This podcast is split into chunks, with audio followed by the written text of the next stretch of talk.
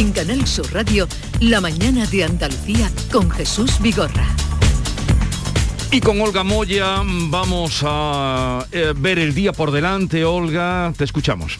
Hoy se reúne la mesa de la sequía, a la que se sientan Ministerio, comunidades autónomas, organizaciones agrarias y cooperativas agroalimentarias. Vamos a estar muy pendientes em, de esta cita porque se va a estudiar zona a zona qué medidas se pueden tomar para paliar los daños por la falta de lluvias. Andalucía va a pedir, por ejemplo, la exención del IBI rústico y fondos europeos para obras hidráulicas. El ministro avanzaba ayer que pueden aprobarse algunas medidas fiscales para compensar a agricultores y ganaderos. Es el noveno día de guerra en Ucrania. El ejército ruso ha abierto fuego esta noche contra la central nuclear de Zaporilla. La alarma originada ha sido mundial, pero hasta ahora dicen que no hay peligro de radiación y el incendio ha sido sofocado. La Organización Internacional para la Energía Atómica alerta del gravísimo peligro que supone abrir fuego en una zona tan sensible. Ucrania y Rusia, por cierto, que han acordado abrir corredores humanitarios para evacuar a los civiles y para permitir la entrada de ayuda humanitaria. Es lo único que se ha conseguido en esa reunión que han mantenido. No han logrado el alto el fuego y el presidente francés ha telefoneado a Putin. Macron dice que no cejan su empeño, que su objetivo es conquistar toda Ucrania. Los ministros de Exteriores de la Unión Europea y de la OTAN van a discutir qué próximos pasos se pueden dar a nivel político y militar después de que la Comisión Europea haya avanzado que está estudiando más sanciones. La vacuna Nova Más ya está en Andalucía, se conserva mejor, es óptima para los inmunodeprimidos y para las personas que son alérgicas a otras vacunas. El consejero de salud, por cierto, ha dado positivo en COVID, trabaja desde su casa, dice que solo tiene síntomas leves. El martes próximo se celebra el Día de la Mujer y hoy, este viernes, la secretaria de Estado de Igualdad y contra la Violencia de Género y la directora del Instituto de las Mujeres va a presentar la campaña del 8M, los lemas y los mensajes que se van a difundir ese día.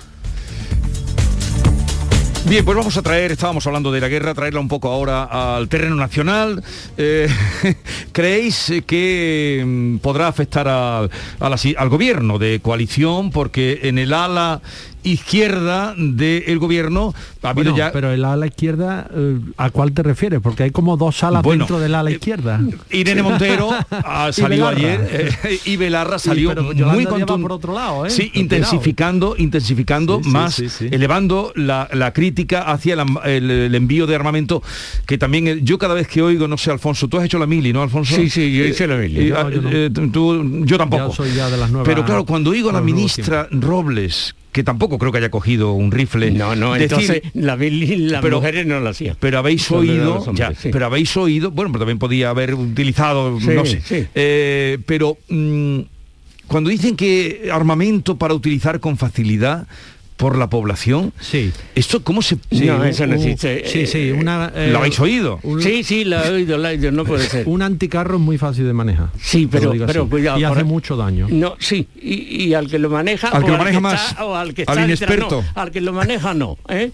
Pero si alguien por casualidad, y eso es muy propio que ocurra entre los civiles, se pone detrás del que dispara el misil, entonces el de atrás queda absolutamente achicharrado. ¿eh? pero se han dado casos. Se nos olvida un dato. Eh, Ucrania ha estado en guerra en los territorios de Donetsk y Lugansk, ¿verdad? Ha estado en guerra durante aproximadamente 8 o 9 años desde el 2014 que se lo declararon independiente. Por ahí ha, habido rotaciones de eh, levas de militares que han pasado por esa guerra. Tiene en la población ucraniana puede haber unos 60.000 veteranos de guerra, gente con experiencia sobre el terreno, gente de, capaz de manejar armas. A esa gente a la que se está buscando armar que tenga una mínima formación militar. Claro, a mí me dan ahora mismo una pistola y... Pero tú has oído... No sé ni martillarla. Tú has oído a eh, armamento que se pueda utilizar con facilidad por la población. Eso... Mm, y, que, va a decir, también es rizar mucho el rizo ya. O sea, al final eh, mandan lo que, lo que pueden y luego tampoco sabemos qué seríamos capaces de hacer cuando nos vemos en una situación así. Seguro que aprenden rápido. O sea, la bueno, hace... Lo que quiere decir que no va a mandar ningún equipo, eh, ningún una avión, sofisticada imposible. pero, una batería de artillería. Pero que lo que quiero electrónica. Lo que pero vamos, que en, la, marcha verde del Sáhara ponían a chavales de 18 años con, eh, con un montón de armamento recién llegado allí a, defender y, se espabilaban y lo hacían. O sea, es que pero eso no es lo que queremos. Digo que el exceso de celo también, cuando el gobierno toma la iniciativa de decir enviar, tampoco hay que llevar el exceso ahora de celo en, la ayuda eh, a que una ministra diga, por lo menos lo pusimos, podemos escuchar, facilidad para manejar por la población. ¿no? La población no puede manejar eso con facilidad. Jesús, lo más valioso que le está dando Occidente, el mundo occidental, ¿verdad? los aliados. Eh, lo más valioso es la información que está compartiendo en tiempo real la inteligencia norteamericana con el gobierno ucraniano. Y lo hemos visto. O sea, eh, con drones han bombardeado columnas columnas de blindado y de em, estos carros de, de movimiento de tropas rusas. Y en los primeros días Mm, los rusos se han quedado completamente mm, claro, bloqueados porque eh, no, sabían, no, esperaban esa respuesta de los ucranianos. Ellos confiaban en que iban a poderle quitar el gobierno a Zelensky, que en una incursión más o menos rápida se mm. hubieran hecho con el poder de Kharkov, por ejemplo, que fue aquella disparate, ¿verdad? Que entraron dos columnas o tres columnas de, de, blindados paraquedistas y se los merendaron los ucranianos, ¿verdad? Eh, claro, eso es una afrenta Después tienen unos problemas logísticos increíbles, increíbles en, una maquinaria de guerra como la que pensábamos que era el ejército ruso. Eso es. Que ha comprometido no ya eh, su reserva, sus mm, reservas de maniobra, está trayendo más tanques de, de Vladivostok, del Pacífico ruso ha comprometido su prestigio. Claro, eso es lo que se ha descubierto. Que no es invencible. No, no, que no solo que no es invencible, ese es el gran descubrimiento y ese ha sido el gran fallo de Putin. Que el ejército ruso es malo, no es la potencia militar enorme que nos creíamos. La última novela buena de John Le Carré sobre los espías, ¿eh? poco antes de que se cayese el muro de Berlín, que es la casa rusa, ¿eh? ya después no publicó novelas tan buenas, pues entonces empieza, empieza con un mensaje que llega al centro de espionaje de Londres y, que lo envía pues un espía eh, inglés que está en Moscú. Y el mensaje dice, cuidado, antes de que se haya caído el muro de Berlín, ¿eh? el mensaje dice, no hay que tener miedo de Rusia. El caballero rojo está muerto dentro de su armadura. Es decir, eh, Rusia no tiene capacidad, capacidad militar ninguna para hacer daño a Europa. Tiene un arsenal nuclear, claro. Claro, tiene una, yo no hablo de eso porque si hablamos de eso, pues nos vamos todos a, Se acabó. Se acabó. Es lo que saca a relucir cada vez que no puede seguir avanzando, porque más que claro, el parece el ejército de Pancho Muestra su debilidad. ¿Hasta qué punto al tigre herido no le toque la llaga? Pero es que eh, yo creo que el tigre está muerto, como decía la novela de... Dentro de la armadura. Dentro de la armadura. Eso es lo que ocurre. Esa es la impresión que yo tengo. Y que, de alguna manera, eso es lo que a mí me llama la atención, es que Putin no lo supiese. ¿Eh? ¿Cómo, teniendo un ejército semejante que no sirve, que no sirve, se lanza a la conquista de toda Ucrania? Yo pensaba igual que Javier, que iba a conquistar solamente las partes, llamamos, rusas de Ucrania, y se acabó. ¿Mm? Pues son 600.000 kilómetros cuadrados, es como España. Eso, lanzarse a la conquista de eso con un mal ejército es desde luego increíble, increíble. Y, aparte de la debilidad. y, empezarán a salir cosas, porque ahora llega poco por la información. Dime, eh, África. No, que aparte de la debilidad del ejército, tampoco quizá Rusia contaba con, la posición de China, porque al final eh, no es que se haya colocado de perfil, pero sí que, por ejemplo, en la Asamblea General de Naciones Unidas eh, se ha abstenido, o sea, no no ha estado, eh, no ha votado en contra. pero hubiera sido otra cosa diferente si esa incursión del primer día del jueves de la semana pasada se sustancia en que toma el país eh, el domingo. En tres o cuatro días, Eso, es, eso es lo que pensaba. Eh, ya, estamos en Ucrania. Entonces China, pues, mm, pero claro, es que la Claro, lo que pasa es que se le ha complicado el, se le ha complicado papel a China por la resistencia ucraniana y después por la reacción popular en, Europa y, que va a ir más y que va a ir más la reacción popular porque hoy creo que van a tocar hasta las campanas de, la girada, que se supondrá que tocarán ayer, y tocarán las campanas del mundo.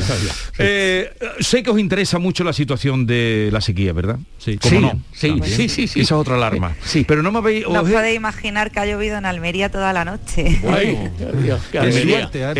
no, pero en las últimas semanas lo único que llueve es por allí. Por allí, aquí nada. Estamos en, en, Occidente. en Occidente. Efectivamente. El anticiclón de la nos está matando. Eh, tengo cita ahora, pero vaya a quedar conmigo, por supuesto, con Joaquín Paez, que es presidente de la Confederación Hidrográfica del Guadalquivir, y luego seguiremos, porque os he dicho que eh, bajaréis un poco a lo doméstico el tema de la guerra, pero me habéis ido por el ala diferente. pero volveremos a eso. Y algún otro asunto que tenemos que quiero contrastar con vosotros. Así es que en un momento vamos a hablar con eh, Joaquín Paez, presidente de la Confederación Hidrográfica del Guadalquivir.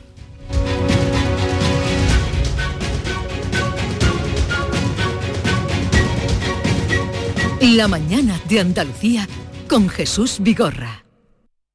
¿Hala y esto? Pues un detallito de tu tía, que para eso soy Teresa la Generosa, bisnieta de Paco, el del Eurojackpot. A ver si te has pensado tú que los apodos lo regalan, ¿eh? Jo, pues muchas gracias. Eurojackpot, el megasorteo europeo de la 11. Este viernes, por solo 2 euros, bote de 57 millones. Eurojackpot, millonario por los siglos de los siglos. 11. Cuando juegas tú, jugamos todos. Juega responsablemente y solo si eres mayor de edad. Con Social Energy, di no a la subida de la luz y ahorra hasta un 70% en tu factura con nuestras soluciones fotovoltaicas. Aprovecha las subvenciones de Andalucía y pide cita al 955 44 11 11 o en socialenergy.es. Solo primeras marcas y hasta 25 años de garantía. La revolución solar es Social Energy. Antonio, ¿quieres mi opinión? Driveris. Cómprate un Driveris y deja ya de comerte la cabeza. Un coche de segunda mano, revisado al milímetro, que puedes financiar y a buen precio. ¿Qué más quieres? Además, ante los imprevistos, siempre responden. Antonio, Driveris, que son vehículos de ocasión de verdad. Entra ya en driveris.es. El Colegio Internacional Europa celebra sus jornadas de puertas abiertas. Jueves 3 de marzo a las 9 y media para Eurokinder infantil y primaria y sábado 5 de marzo a las 11 para todos los cursos. Más información en europaschool.org. Colegio Internacional Europa. Excelencia educativa desde 1986. Se acerca a las 9 y media de la mañana y desde hace unos minutos, Berrocar Automóviles te espera en sus instalaciones. Desde Grupo Berrocar te deseamos que tengas un buen día. Noticias, tiempo, tráfico. Cada día, desde muy temprano, lo tienes en Canal Sur Sevilla, la radio de Andalucía. Vete a dormir con una sonrisa, con el show del comandante Lara. El humor más travieso, los invitados más divertidos, las mejores versiones musicales de Calambres. El show del comandante Lara, los domingos en la medianoche después del deporte. Quédate en Canal Sur Radio la radio de Andalucía. Hola, hijo. ¿Cómo te van las cosas? Dice mi mujer que trabajo demasiado y que tengo mucha tensión acumulada. ¿Tensión? ¿Y tú qué has hecho? Yo, garbanzos. Mmm, garbanzos. Anda, siéntate y come. Legumbres la pedriza. Tómate tu tiempo.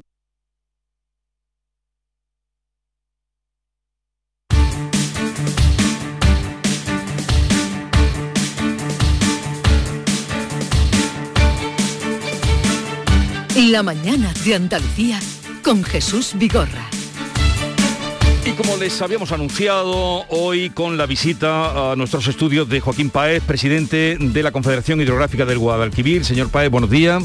Hola, muy buenos días. Muchísimas gracias por invitarme. nosotros, agradecidos a usted que venga a contarnos en esta situación un poco alarmante que tenemos porque no llueve, que ya sé que en eso eh, no es mucho lo que podemos hacer, ni usted tampoco, ni la Confederación Hidrográfica, pero sí darnos cuenta de cómo está la situación. Por ahí podríamos empezar. Bueno, pues empezando por ahí hay que decir que la situación es complicada, es compleja.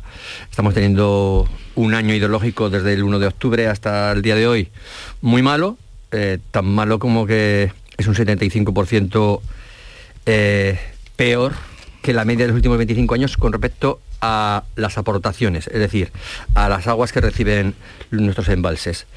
Y en cuanto a las precipitaciones, bueno, pues es prácticamente, eh, ha llovido la mitad de lo que llueve mm, en eh, de, media en un año ideológico. Entonces, pues la situación es compleja, complicada, pero en aquello de intentar poner, bueno, pues un poquito de, de optimismo para quien nos esté escuchando, sí hay que decir que afortunadamente, afortunadamente, tenemos las herramientas que nos permiten afrontar peor estas situaciones complicadas. Otros años, otras, otras, otras sequías no se han tenido, se aprendió de eso y las administraciones, eh, en este caso la Administración General del Estado y, como no puede ser de otra manera, la Confederación Hidrográfica del Guadalquivir, bueno, pues tiene una herramienta que es el Plan Especial de Sequía, que se aplica y es el que estamos aplicando. los datos sobre el agua envasada ahora mismo, envasada... Eh, sí, bueno, estamos a un 28,5% a nivel de, eh, general y, y, bueno, en la provincia de Sevilla hay un 49%, es la que mejor está, 49,8%, en Jaén en torno a un 26%, Granada en torno a un 30% y Córdoba, que es la peor, eh, está en un 23,3%. Eso, eh, bueno, pues eh, nos habla de que, de la que la situación es compleja.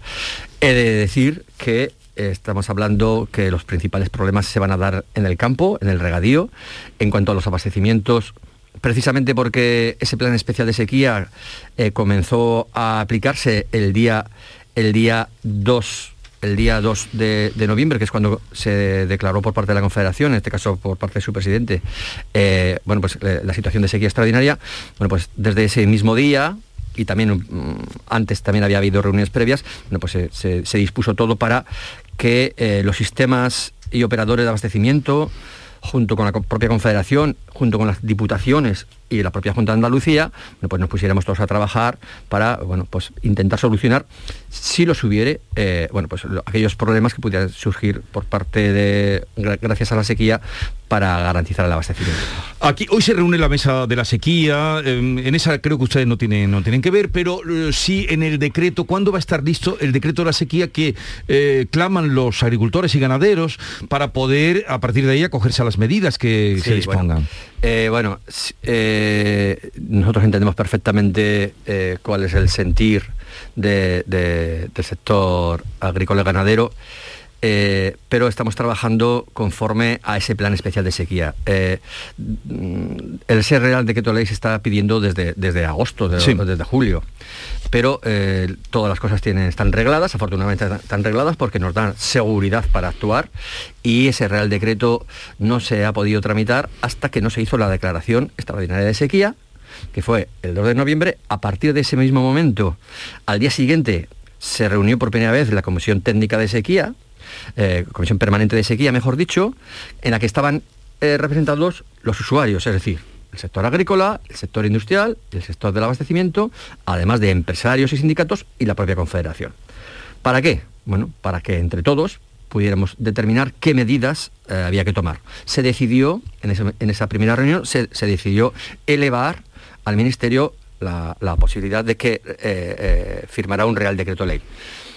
Y en ese mismo momento se le dijo al Ministerio y nos pusimos a trabajar en ese borrador. Ya está el borrador muy adelantado, yo estuve la semana pasada en el Ministerio, eh, eh, eh, pero estoy hablando la semana pasada, no, esta misma semana.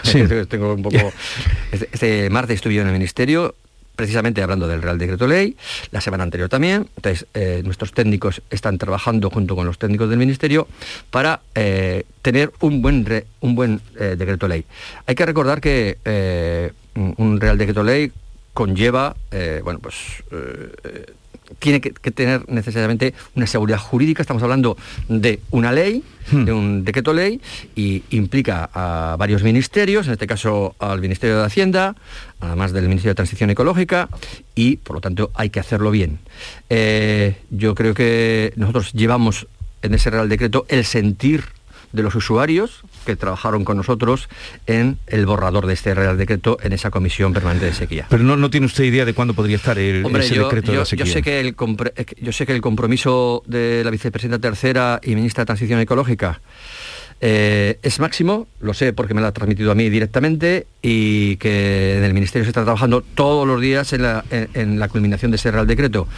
Repito, eh, este viernes estamos ahora mismo ultimando jurídicamente eh, y ahora es cuestión de la tramitación en el Ministerio. Bueno, ¿y qué soluciones tienen para afrontar eh, esta situación y para los regantes? Pues a ver, para los regantes eh, nosotros tuvimos hace escasos días una primera comisión de desembalse Una primera comisión de desembalse que decir que fue quizá desde que yo estoy en el cargo, que ya, llevo tres años y medio, la reunión más, más dura, en el sentido de que, bueno, se lo dije a ellos, que era un poco mm, desolador ver las caras de tantas personas, había más de 100 personas en aquella reunión, eh, bueno, pues, pues, con cara de preocupación. Es indudable que, está así, que, la situación es muy difícil y, y el sector está preocupado.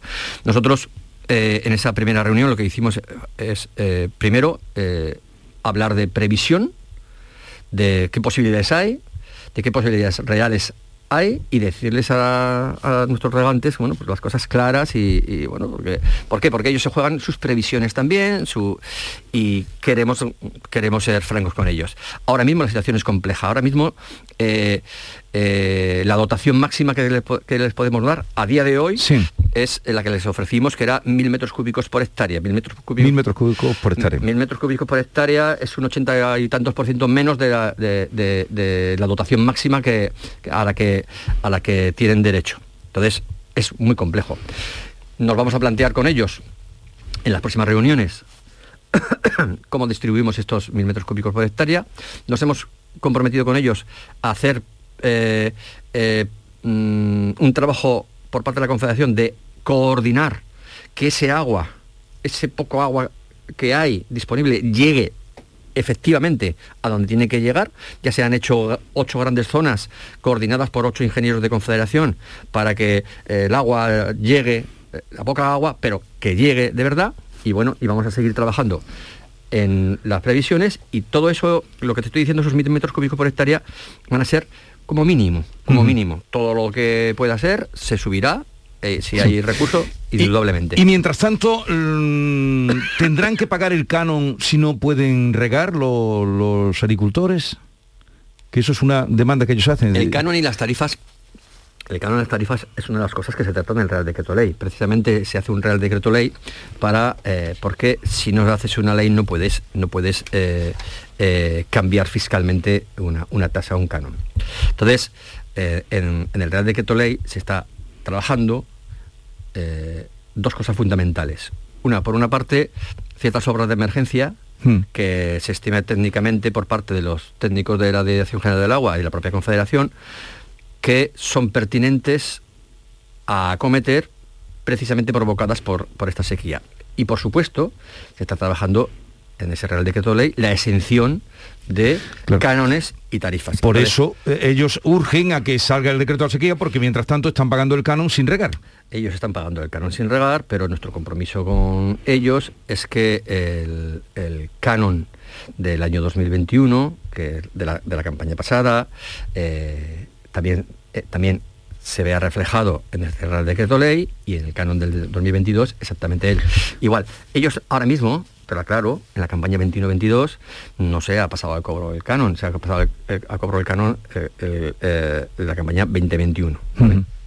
Hablemos ahora de esas obras que usted, eh, que están contempladas, supongo, en el plan hidrológico 22-27, ¿no? Sí. Eh, son las eh, que contemplan para la regulación y modernización mm, que palíen el déficit que hay ahora mismo de, de agua. Que esas obras, parece ser, tengo entendido que esas obras mm, lo que aportarán será no más allá de un 5% de lo que se necesita. Mm, de, agua, las obras, eh, esas obras que se van a hacer dentro del plan hidrológico. mira, hay, vamos a, diferenciar. Hay algunas obras que son obras puntuales para eh, responder a problemas puntuales originados por la sequía, que son las que está eh, ahora mismo trabajándose técnicamente en el amparo de ese Real Decreto de Ley. Y otra cosa es el plan hidrológico. En el plan hidrológico, nosotros, nosotros, la Confederación, mm, trabajamos en un borrador del plan hidrológico durante los últimos tres años y siempre y siempre eh, pensando en que eh, desafortunadamente para nosotros esta cuenca está sometida a los bueno a los efectos del cambio climático y además su situación geográfica bueno pues no nos garantiza el agua eh, temporalmente ni espacialmente como quisiéramos. Por eso todas nuestras acciones y todas las obras que se plantean en el plan hidrológico están hechas en un escenario de incertidumbre climática precisamente para garantizar que durante las épocas duras, como esta sequía que estamos pasando ahora, bueno, pues eh, seamos más resilientes. Entonces, todas las actuaciones. El programa de medidas de la Confederación Hidrográfica de Quibir, que ahora mismo está en borrador, y que está a punto de aprobarse y que se aprobará en torno a esta primavera, verano, bueno, pues eh, recoge 3.170 millones de inversión, no solo por parte del Estado, de la propia Confederación, sino por la Junta de Andalucía, por las entidades hmm. locales y por el Estado, por la Administración General del Estado, Dirección General del Agua y la propia Confederación. Todas las obras, todas las obras de ese programa de medidas están planificadas para qué? Bueno, pues sobre todo para responder a dar garantía de tener, de ser más eficientes en cuanto al uso del agua y de eh, ahorrar más agua y tener más posibilidades. Entonces, eh, nosotros eh, en nuestra planificación mm, no entiendo muy bien lo del 5%, lo que sí, sí entendemos es que la hacemos expresamente para ser mucho más eficientes y dar garantía a las 895.000 hectáreas de regadío con que cuenta la cuenca. Nosotros somos el territorio que alberga la cuarta parte de todos los regadíos de España. Entonces, eh, trabajamos con, el sector, con los regantes, para ser más eficientes a través de modernizaciones. Eh, aquí en Sevilla se va a proceder definitivamente a la modernización del arroz con una inversión millonaria. ¿Para qué? Bueno, pues para que la margen derecha del arroz y también la izquierda tengan mayor resiliencia en épocas precisamente como esta. Pero eso es una planificación a seis años del 22 al 27. Pero, mm, por ejemplo, usted no es partidario, le oí el otro día decir en una, mm, un acto público que hubo, que de hacer eh, grandes embalses eh, y grandes pantanos. Yo creo que no me escuchaste bien. Yo creo que no me escuchaste bien. Sí, dice, tengo las palabras aquí que usted dice. Eh, si hoy hubiese una presa más, no tendríamos una situación de más holgura en sequía, porque si no llueve no hay agua para llenar embalses. Luego las infraestructuras no son la solución. No. Es, eso es lo que dije, pero eso no quiere decir que yo no sea partidario. Yo lo que dije a esa pregunta, me hice una pregunta general. Hice una pregunta general. Hmm. Con más embalses en una situación de sequía como la de ahora, eh, ¿tendríamos la solución? No. ¿Por qué? Porque aunque tú tengas 100 embalses más, si no hay agua para llenar esos 100 embalses, por muchos embalses que tengas, entonces, ante una situación puntual, pero también dije que la Confederación contempla el recrecimiento de un embalse que se llama el embalse del Agrio, que está aquí en Sevilla, en el Collar, con una inversión de 34 millones de euros, que ya se ha puesto en marcha eh, su licitación, la licitación del proyecto, y, y contempla el estudio de dos embalses, también uno en la provincia de Sevilla, que es el embalse de San Calisto en Écija, que además es un embalse que permitiría la laminación de, las avenidas y además el aprovechamiento desde el punto de vista del regadío y también contempla el embalse de Cerrada la Puerta, que está en el Alta Guadiana Menor, que incrementaría en 280 hectómetros cúbicos eh, eh, la capacidad de la cuenca. Eso no, eso no es no estar a favor, eso es estar intentando el equilibrio y vamos a estudiar cada uno de esos dos embalses, de esos dos proyectos, y si el análisis coste-beneficio, tanto económico como ambiental, resulta positivo, nos hemos comprometido con todos nuestros usuarios, con los agricultores, con la industria y con el sector doméstico, a acometer, a licitar el proyecto ya en el próximo plan, eh, eh, en el próximo plan hidrológico. Una presa desde que se piensa hasta que se inaugura, pasan del orden de 10 o 15 años. Nosotros nos hemos comprometido en nuestros próximos seis años a hacer el análisis coste-beneficio y además a eh, hacer el proyecto si ese análisis coste-beneficio técnico eh, concluye en que se debe hacer. Pero nosotros no es que estemos en contra, eh, yo quiero aclarar esto, nosotros no estamos en contra de las grandes obras hidráulicas, nosotros estamos diciendo que hay que hacer las grandes obras, grandes obras hidráulicas si hay que hacerlas hacerlas pensadas y bien. No por tener 10 embalses más vamos a ser, más eficientes en el uso del agua. Más eficientes en el uso del agua vamos a ser modernizando, modernizando el, sector agrícola. Y Andalucía, Andalucía, en este caso la demarcación del Guadalquivir, el 80% de los regantes, de los regadíos de la cuenca, está modernizado. Muchos de ellos por acción de la propia eh, Confederación del Guadalquivir. Y vamos a seguir en ese mismo plan ideológico eh, se habla, vamos a, seguir modernizando, vamos a modernizar 6.700 hectáreas en el General Cabra, vamos a modernizar 37.000 hectáreas en el Guadalquivir, en el sector, perdón, en aquí en Sevilla, en la desembocadura del Guadalquivir, vamos a modernizar en el altiplano de Granada 6.500 hectáreas y vamos a seguir acometiendo esa modernización que sirve para que estas hectáreas, estas 895.000 hectáreas que yo pienso que es el tope máximo que puede albergar una cuenca de, de nuestras características, bueno, pueda ser mantenida en el tiempo y ser más eficiente y generar la economía y que el sector agrícola genera y la fijación de la población que el sector agrícola genera. Eh, pero claro, eso, mm, esos grandes embalses que usted ha señalado algunos que, que pasan mucho tiempo, como bien ha dicho, a la petición que hacen eh, algunos agricultores y ganaderos de hacer pequeños embalses o pequeños pantanos, ¿Qué tiene usted que decir? También. ¿Pero eso no, se permite ahora o, se permite o hay posibilidad de hacer eso? ¿O lo ve usted viable esa posibilidad? Eh, nuestra cuenca, la cuenca actualmente tiene una regulación grande, con, más de 50 grandes presas, y luego también, también tiene lo que, nosotros, conocemos como autorregulación que son las balsas y las pequeñas, las pequeñas balsas o las, balsas medianas. Nosotros, en concreto, eh, tenemos planificada para el sector de los palacios, para, eh, eh, en los palacios, la comunidad de regantes marismas, que es la comunidad de regantes que más agua consume del Guadalquivir, la que más agua consume de nuestra cuenca, pues tenemos proyectado en ese plan de medidas que, del que te estoy hablando, pues una inversión de 15 millones de euros para precisamente construir balsas para que sea más eficiente, se ahorre agua y ellos generen más economía. Y, y he de decir, vamos a ver, las balsas se pueden construir. Las balsas eh, están ligadas a un título concesional.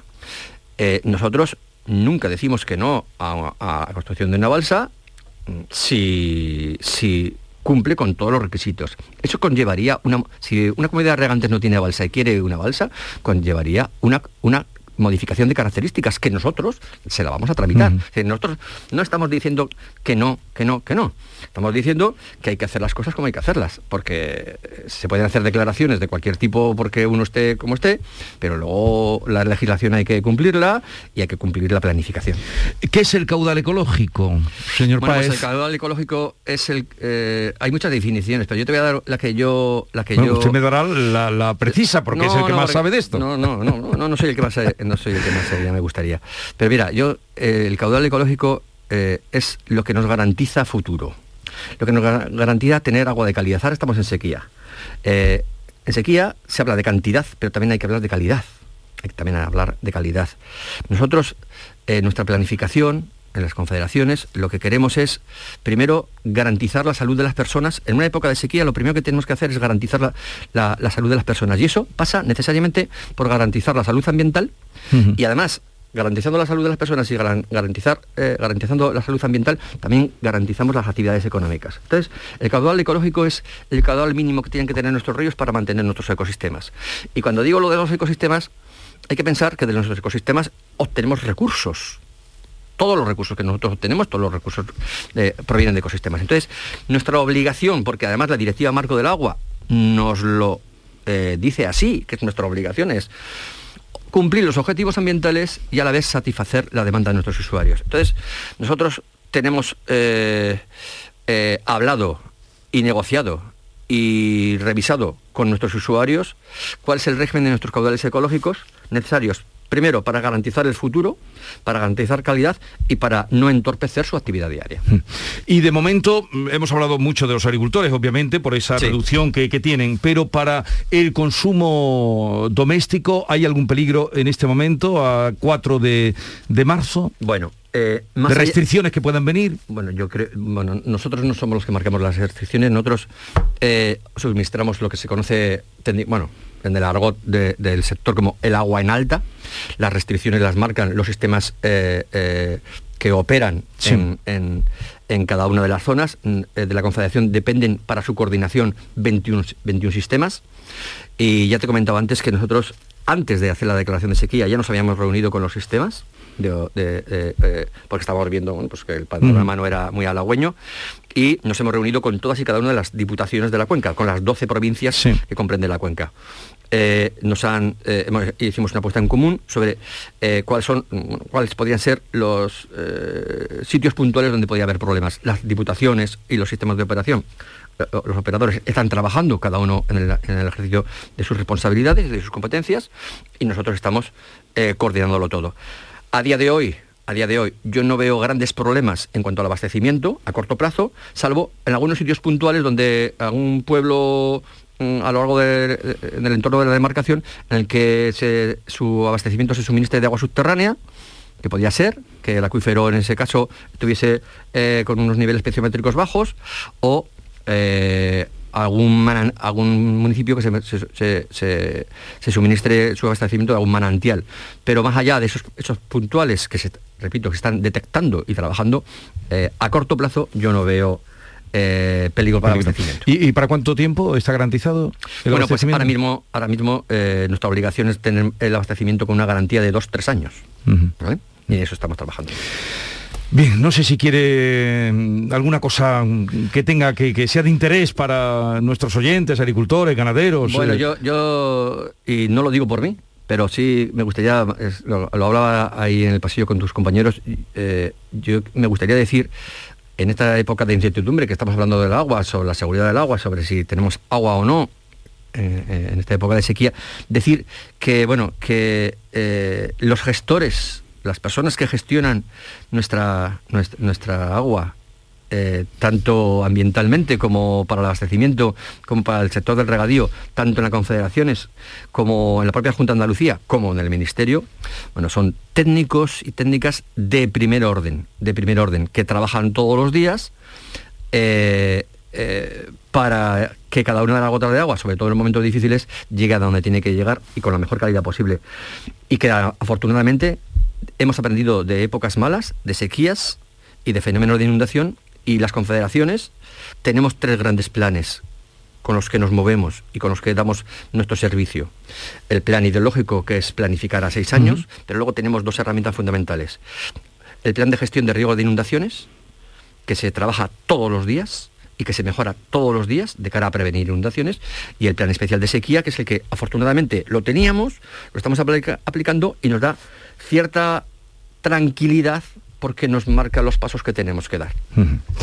Pues eh, gracias por su visita y a todo esto siempre, mm, eh, en fin, esperar que no perdemos la esperanza de que, de que llueva. A ver, si, a ver si la esperanza se convierte en una realidad. Y que venga, no podemos hacer más que eso, mirar al cielo cada mañana. Eh, Joaquín Páez, presidente de la Confederación Hidrográfica del Guadalquivir, gracias por estar con nosotros y por venir a, a informarnos de toda esta situación que tenemos. Muchísimas gracias a vosotros por invitarme. Adiós. La mañana de Andalucía con Jesús Vigorra. Escuchas Canal Sur Radio en Sevilla. ¿Te está afectando la subida de la luz? Claro que sí. Por eso en Insolac Renovables instalamos paneles fotovoltaicos de autoconsumo con los que podrás generar tu propia electricidad. Y ahora, con la subvención del 40% de la Agencia Andaluza de la Energía, lo tienes mucho más fácil. Entra en insolacrenovables.com e infórmate de las ventajas que tiene el autoconsumo. Insolac, expertos en energías renovables desde 2005. El Colegio Internacional Europa celebra sus jornadas de puertas abiertas. Jueves 3 de marzo a las 9 y media para Eurokinder infantil y primaria y sábado 5 de marzo a las 11 para todos los cursos. Más información en europaschool.org. Colegio Internacional Europa. Excelencia educativa desde 1986. Porque realizar una obra eficaz y eficiente en Sevilla es posible. Revesan. Contamos y trabajamos con arquitectos, administradores de fincas y para particulares, llevando a cabo sus proyectos con la calidad y seriedad que nos caracteriza. Contáctenos en revesan.es. Revesan, transformando Sevilla. Información, cercanía, diversión. Así es la tarde de Canal Sur Radio con Mariló Maldonado. Tu programa de radio de las tardes en Andalucía. Con toda la actualidad y las historias que más te interesan. La tarde de Canal Sur Radio con Mariló Maldonado. De lunes a viernes desde las 3 de la tarde. Quédate en Canal Sur Radio. La radio de Andalucía. La mañana de Andalucía. Siguen conmigo África, Javier y Alfonso. Me queda muy poquito tiempo. No sé si queréis comentar algo del oído, si os ha quedado algo. Sí, a ver, venga, África. A mí me ha gustado que Joaquín hable de eficiencia en el uso del agua, pero creo que, vamos tarde. Eh, yo soy de una tierra, Almería, que es la más eficiente del mundo en el uso del agua. Eh, consumimos la mitad de agua que la media del resto de agricultura española y además tenemos una huella hídrica que es 20 veces menor que la del resto. Entonces, esto lo hemos conseguido con mucho esfuerzo porque venimos de la tierra más seca. Creo que deberíamos de ponernos las pilas y, no esperar solo que llueva y hacer planes a seis años y empezar ahora que hay sequía a planificar. Creo que deberíamos de, ir con más agilidad en esto. Sí, espera un momentito, Javier, ahora ya, adelante, que tenías el micrófono Ah, adelante. Vale, sí. vale. No, que, que ha hablado el, el, mm, presidente de la Confederación Hidrográfica de, de Marismas de Sevilla, ¿verdad? Mm. Eh, que dice que es el- el- la comunidad de regante que más agua consume de la cuenca. Y se me ha venido a la mente eh, el caso Marismas. El caso Marismas es una, mm, bueno, lo est- está su judice, ¿verdad? Está, los jueces están investigando qué ha pasado porque vinieron 40 millones de euros de fondos europeos para la modernización de ese regadío. No se hicieron las obras, se perdió, mm, se hicieron obras mm, cosméticas, ¿verdad? Para engañar, eh, mm, dicho de una manera muy eh, vulgar para que lo entiendan los, nuestros oyentes, ¿verdad? Y se hizo para, para aparentar que se había hecho las obras, pero las obras no existen, no hay regadío. Eh, se perdió el dinero, la Junta de Andalucía autorizó eh, la licitación, se cambió de, eh, se le dio la licitación al que había quedado segundo en la, en la en, la- en el concurso de licitación. O sea, un cúmulo de irregularidades, que ya digo que está Sí. en su judice, y que los jueces dirán si sí o si no, mm, o lo que tengan que decir. Pero lo cierto es que a día de hoy no está hecha esa obra que era, pues nos lo está diciendo, fundamental para el servicio a los regantes. Bueno, tengo que despediros. Alfonso, ¿tú quieres decir algo sobre No, nada, nada. Yo, yo sí digo que escuchemos a los técnicos. Siempre me gusta oír hablar a los técnicos porque son los que conocen las cosas. Sí. Se me ha echado el tiempo encima. Eh, África, Mateo, Javier Rubio y Alfonso Lazo. eh, que tengáis un buen fin de semana.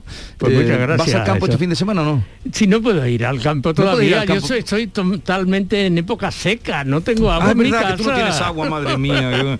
Bueno, eh, eh, la próxima semana os espero. Un abrazo. Adiós. Vale. Adiós. Hasta luego. La mañana de Andalucía. Canal Sur Radio.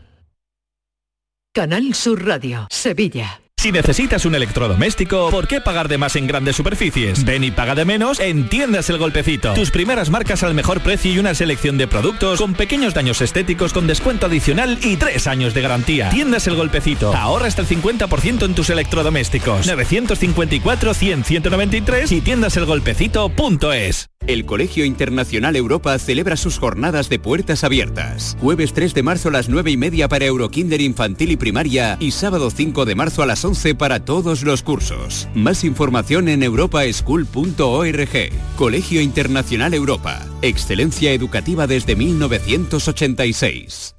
Venga, Juan, que nos vamos. Espera, Lola, que termine de arreglarme. Si nosotros ya no estamos para presumir. ¿Cómo que no, Lola? Tenemos que seguir sonriendo y disfrutando de la vida. Tienes que venir conmigo a Dental Company, ¿eh? Solo este mes en Dental Company tienes un 20% de descuento en todos los tratamientos de implantología. Pide tu cita hoy en el 900-926-900. Dental Company, porque sonreír es salud.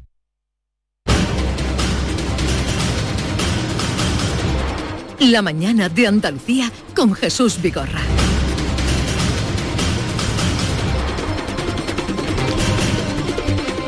Se están dando muchas iniciativas, hemos dado cuenta de algunas esta mañana, en favor de las víctimas eh, de la guerra de Ucrania. Eh, la solidaridad se ha despertado, el despertador de Europa, decíamos hace un momento, ha traído esta guerra de Rusia contra Ucrania.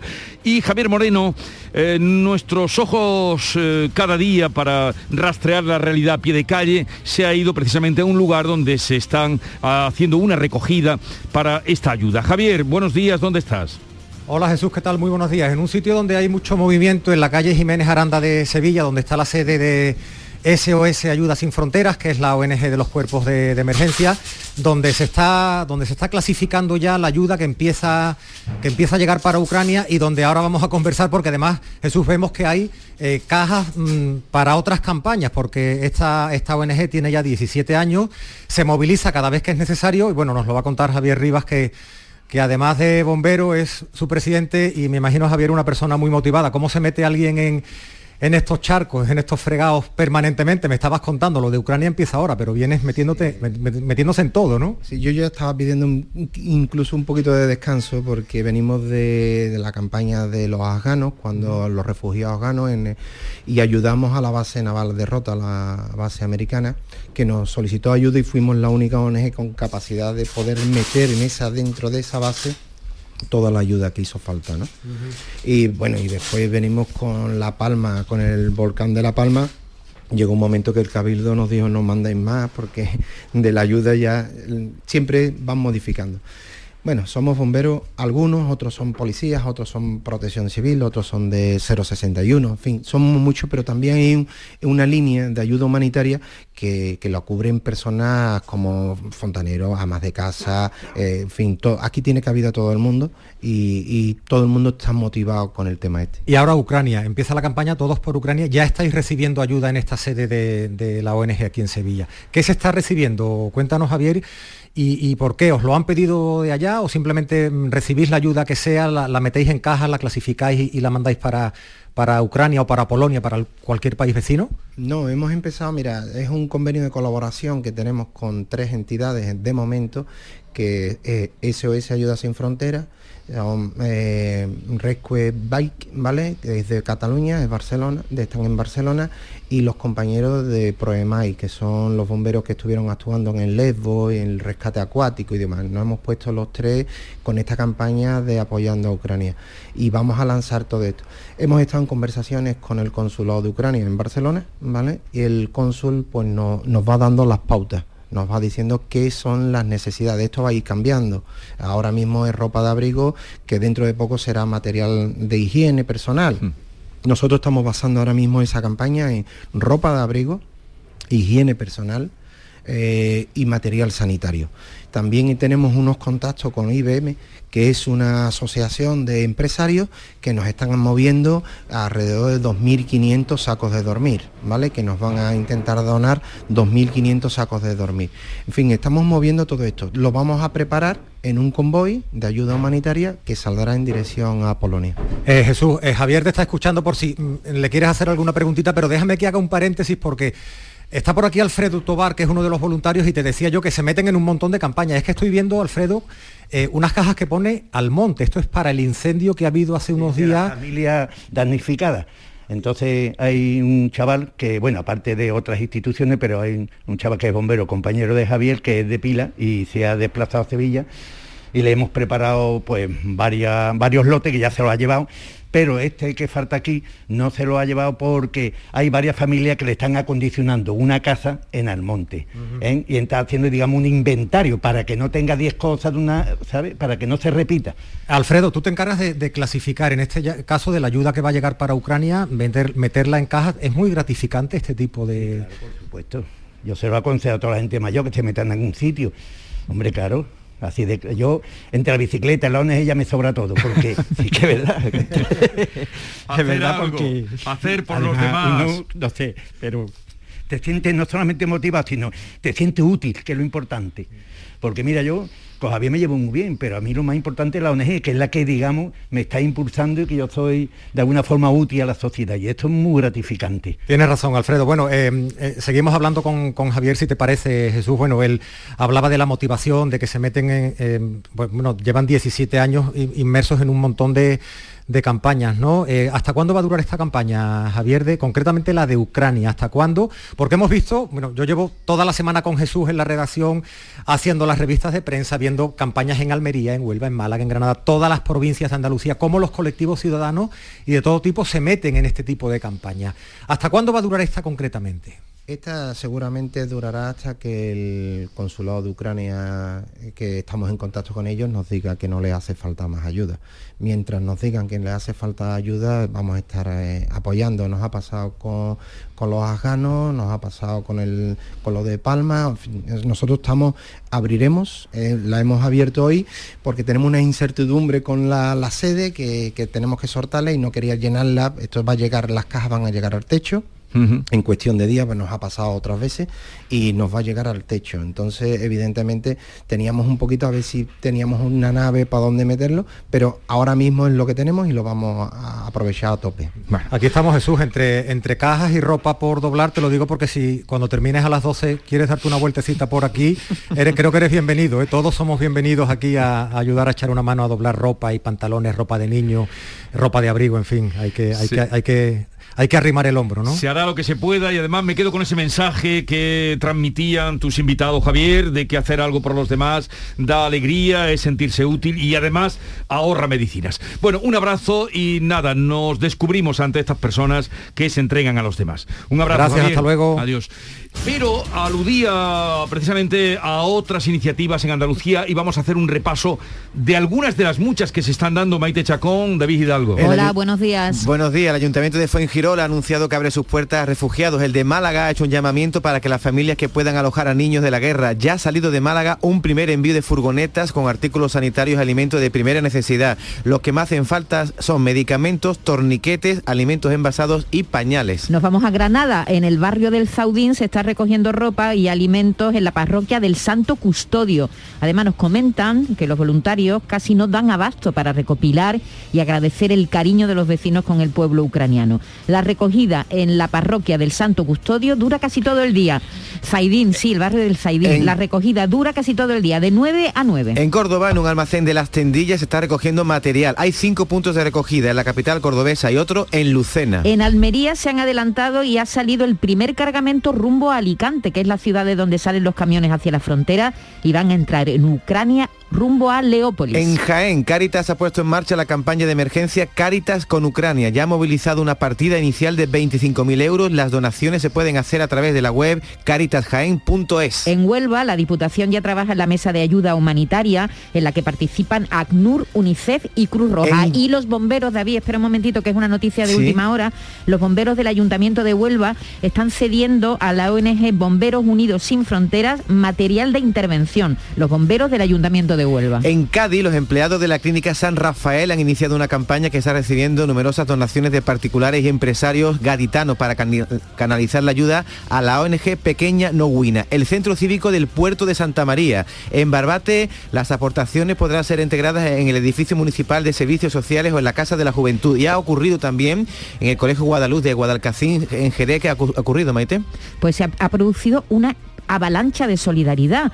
En dos días los pasillos se han llenado de cajas y de bolsas con productos de aseo, con leche para bebés y los niños ya han empezado a retirar para enviarlas a Polonia. En Dos Hermanas, la Fundación IDEA se está llenando de manera urgente un camión de 20 toneladas que va a partir en cuanto esté lleno. La recogida se hace por las tardes junto al Estadio Miguel Román y en Montequinto en la Avenida Madre Paula. Seguramente Jesús se nos escape muchas más, pero son algunas de las iniciativas que se están haciendo a esta hora en toda Andalucía.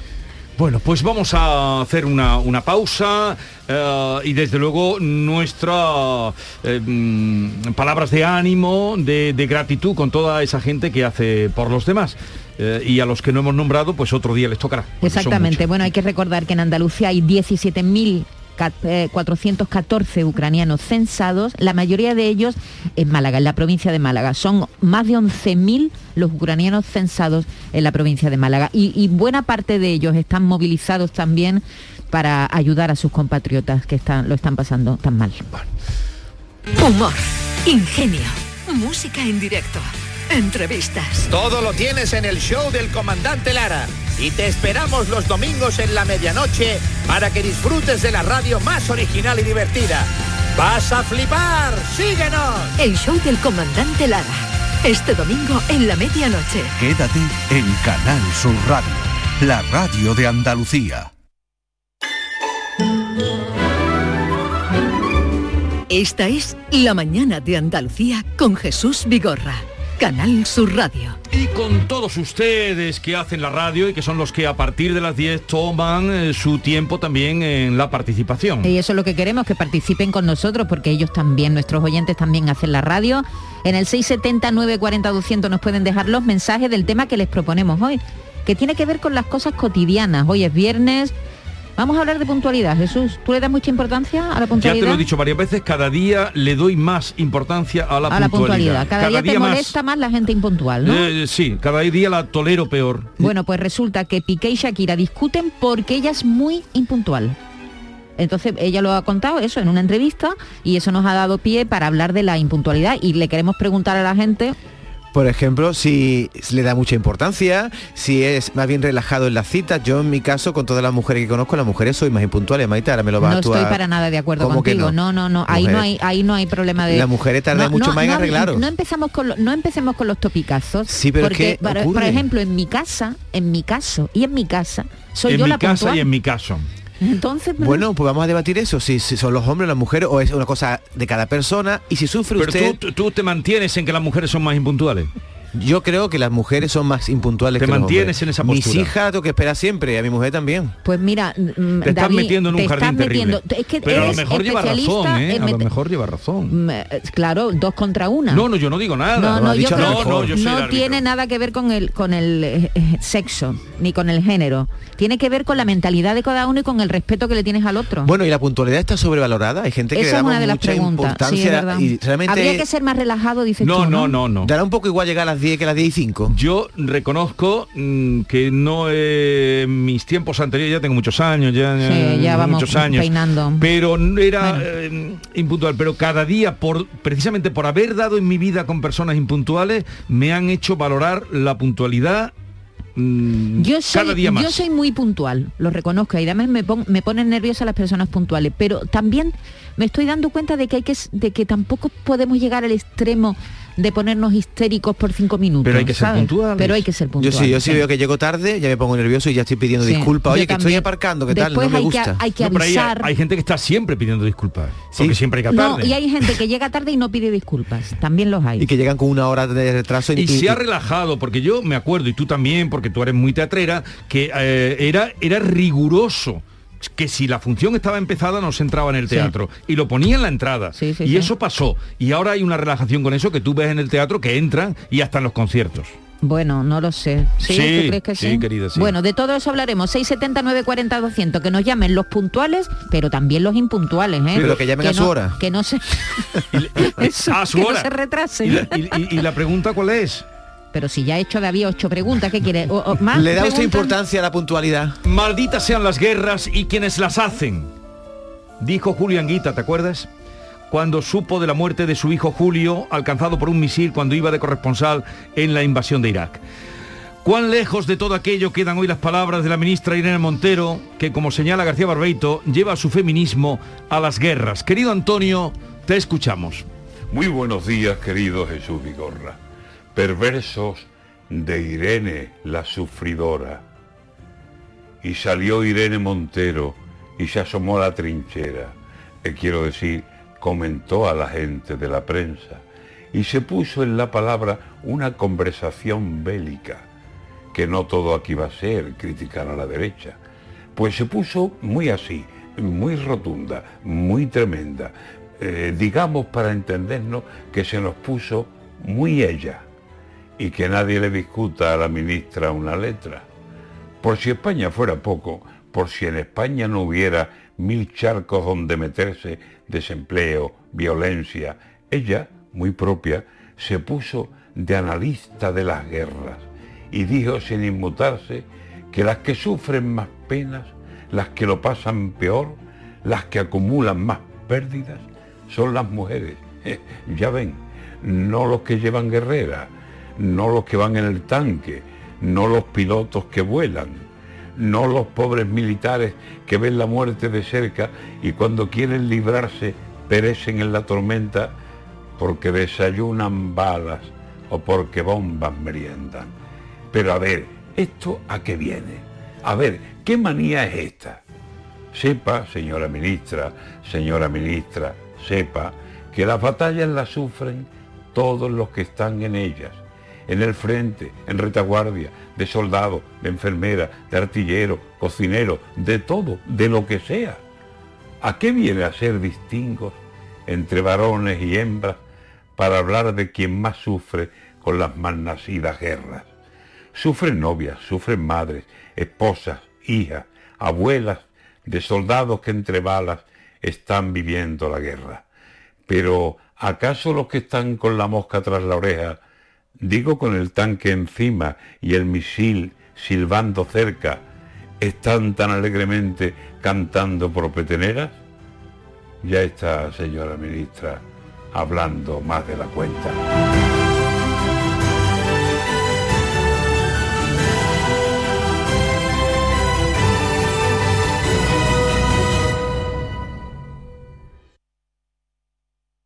Cada fin de semana te llevamos a los mejores rincones de Andalucía con Andalucía Nuestra. Los sonidos de cada provincia, su historia, sus tradiciones, su cultura. Descubre una Andalucía hermosa, diferente y única en Andalucía Nuestra. Los sábados y domingos desde las 7 de la mañana con Inmaculada González. Quédate en Canal Sur Radio, la radio de Andalucía.